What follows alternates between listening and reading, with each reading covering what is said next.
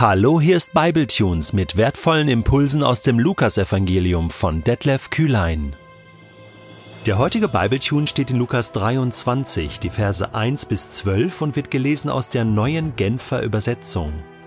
Der gesamte Hohe Rat erhob sich. Sie führten Jesus zu Pilatus und trugen diesem ihre Anklage vor. Wir haben festgestellt, sagten sie, dass dieser Mann unser Volk aufwiegelt er hält die Leute davon ab, dem Kaiser Steuern zu zahlen und behauptet, er sei der Messias und König. Pilatus fragte Jesus, Bist du der König der Juden? Du selbst sprichst es aus, erwiderte Jesus. Darauf sagte Pilatus zu den führenden Priestern und der Volksmenge, Ich kann keine Schuld an diesem Menschen finden. Aber sie beharrten auf ihren Anschuldigungen und erklärten, mit seiner Lehre, die er im ganzen jüdischen Land verbreitet, hetzt er das Volk auf. Angefangen hat er damit in Galiläa, und jetzt ist er bis hierher gekommen. Als Pilatus das hörte, fragte er, ob der Mann an Galiläa sei. Man bestätigte ihm, dass Jesus aus dem Herrschaftsbereich des Herodes kam. Da ließ er ihn zu Herodes führen, der in jenen Tagen ebenfalls in Jerusalem war. Herodes war hoch erfreut, Jesus endlich zu Gesicht zu bekommen. Er hatte sich seit langer Zeit gewünscht, ihn einmal zu sehen, nachdem er schon viel von ihm gehört hatte. Nun hoffte er, Jesus würde in seiner Gegenwart ein Wunder tun. Er stellte ihm viele Fragen, aber Jesus gab ihm nicht eine einzige Antwort. Die führenden Priester und die Schriftgelehrten standen dabei und brachten schwere Beschuldigungen gegen ihn vor. Auch Herodes und seine Soldaten hatten für Jesus nur Verachtung übrig. Sie trieben ihren Spott mit ihm und hängten ihm ein Prachtgewand um, und so schickte Herodes ihn zu Pilatus zurück. Herodes und Pilatus, die bis dahin miteinander verfeindet gewesen waren, wurden an diesem Tag Freunde.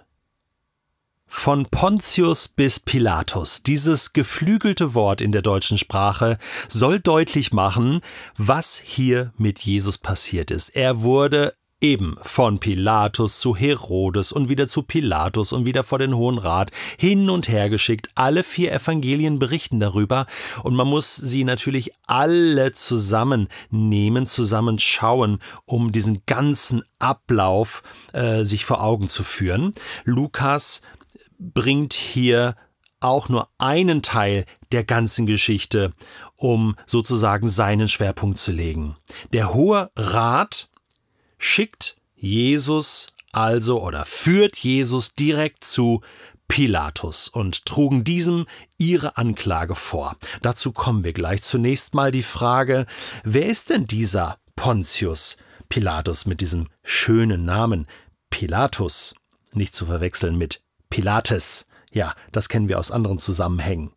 Meyer schreibt in seinem Kommentar, dass Pontius Pilatus schon den ersten Gemeinden wohlbekannt war. 1. Timotheus 6, Vers 13 wird das erwähnt.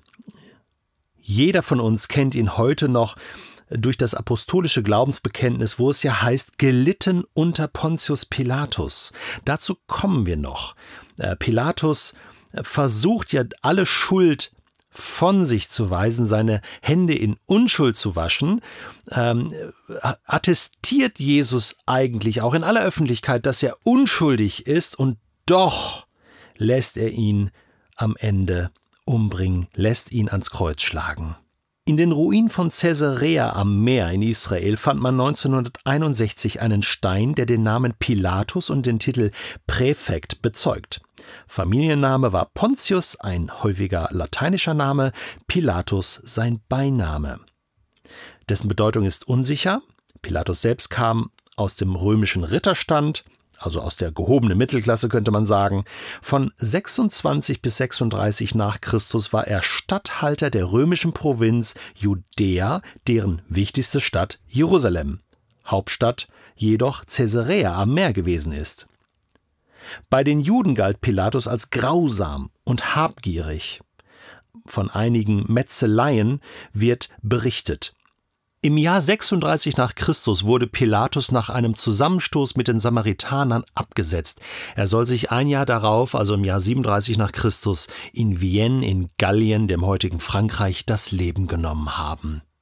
Die Frage ist jetzt aber die, warum führten die jüdischen Ratsmitglieder Jesus vor Pilatus? Ja, Ganz einfach, weil damals nur der römische Statthalter das Recht besaß, die Todesstrafe zu verhängen. Sie selbst durften innerhalb Israels keinen zu Tode steinigen oder was auch immer. Das heißt, Pilatus war hier der Entscheidungsträger und deswegen haben sie sich eine Taktik überlegt. Sie können ihm jetzt nicht einfach Gotteslästerung unterstellen, also einen religiösen Grund liefern. Nein, es muss ein politischer sein, so dass Pilatus sozusagen sagt, ähm, Moment, der will ja hier ähm, gegen uns aufwiegeln, also gegen das römische Reich. Und so lesen wir auch die Anschuldigungen, die hier in der Anklage vorgebracht werden. Wir haben festgestellt, sagte der Hohe Rat, dass dieser Mann unser Volk aufwiegelt. Also, das ist der erste Punkt. Natürlich aufwiegelt gegen die Römer. Ja? Er hält die Leute davon ab, dem Kaiser Steuern zu zahlen. Zweiter Punkt, also auch gegen die Römer und behauptet, er sei der Messias und König. Und König ist hier gemeint natürlich irdischer, politischer König Israels. Der will sich jetzt hier zum König machen, hat schon so ein paar Mitstreiter, ja, die auch mal das Schwert ziehen. Also, das ist hier ein kleiner Revoluzer, Pilatus. Da musst du aufpassen und auf all diese Vorwürfe ähm, stand die Todesstrafe.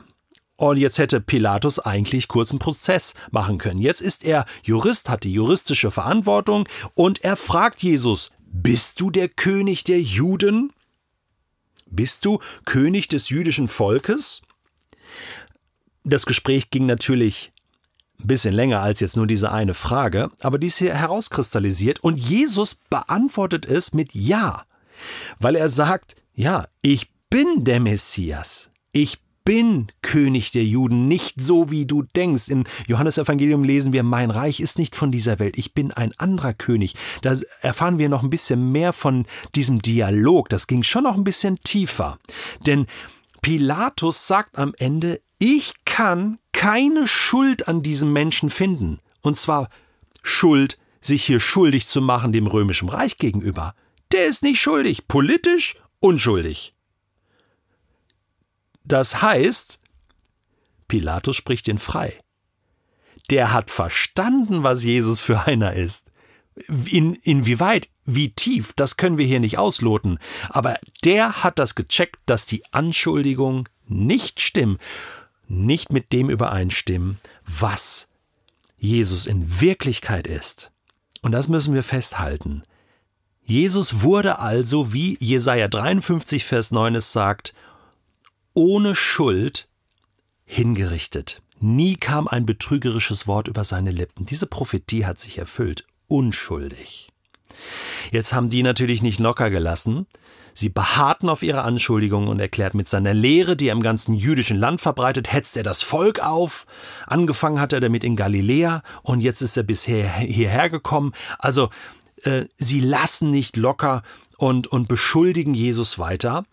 Pilatus schnappt jetzt einfach das Stichwort Galiläa auf und denkt sich, Moment, da habe ich doch einen Kollegen, ich bin nur für Judäa verantwortlich, Galiläa, anderes Staatsgebiet, ähm, da ist Herodes Antipas äh, verantwortlich. Also schicken wir ihn doch zu ihm, soll er das doch entscheiden.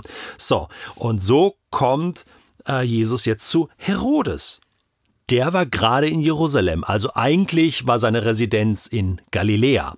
Damals war Israel in drei Gebiete aufgeteilt, die römische Provinz Judäa, zu der auch Samarien gehörte, Chef Pilatus, dann das Fürstentum des Herodes Antipas, zu dem Galiläa und Perea, also das Ostjordanland gehörten, und noch das Fürstentum des Herodes Philippus, zu dem der heutige Golan und andere Landstriche im Nordosten gehörten.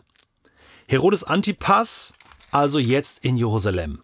Und der wollte Jesus schon lange mal sehen und wünschte sich ein Wunder.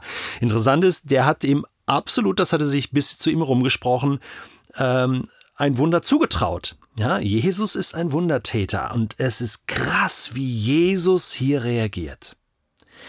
Er sagt gar nichts und er macht auch gar nichts. Er lässt sich auf dieses blöde Spiel dieses Fürsten nicht ein. Herodes selbst war jüdischer Abstammung.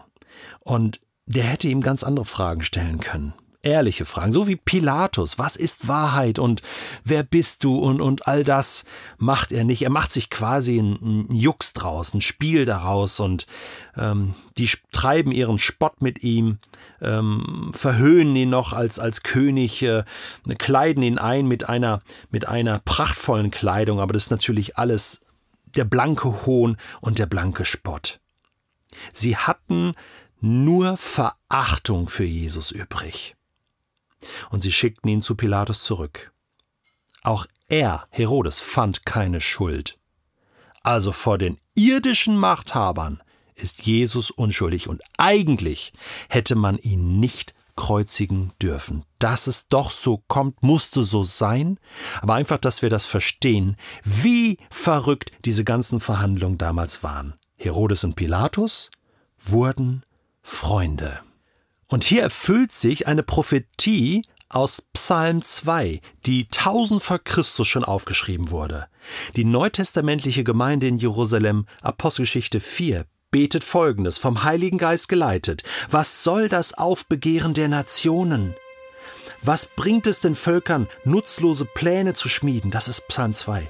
Die Könige dieser Welt haben sich zum Angriff bereit gemacht und die Machthaber haben sich miteinander verbündet zum Kampf gegen den Herrn und gegen seinen Gesalbten. Vers 27 in Apostelgeschichte 4 heißt es, und so so beten sie weiter, so ist es tatsächlich gekommen. Hier in dieser Stadt in Jerusalem haben sich Herodes und Pontius Pilatus zusammen mit den heidnischen Nationen und den Stämmen Israels gegen deinen heiligen Diener Jesus verbündet, den du gesalbt hast. Doch indem sie so vorging, ist genau das eingetreten, was du in deiner Macht vorherbestimmt hattest und was nach deinem Plan geschehen sollte.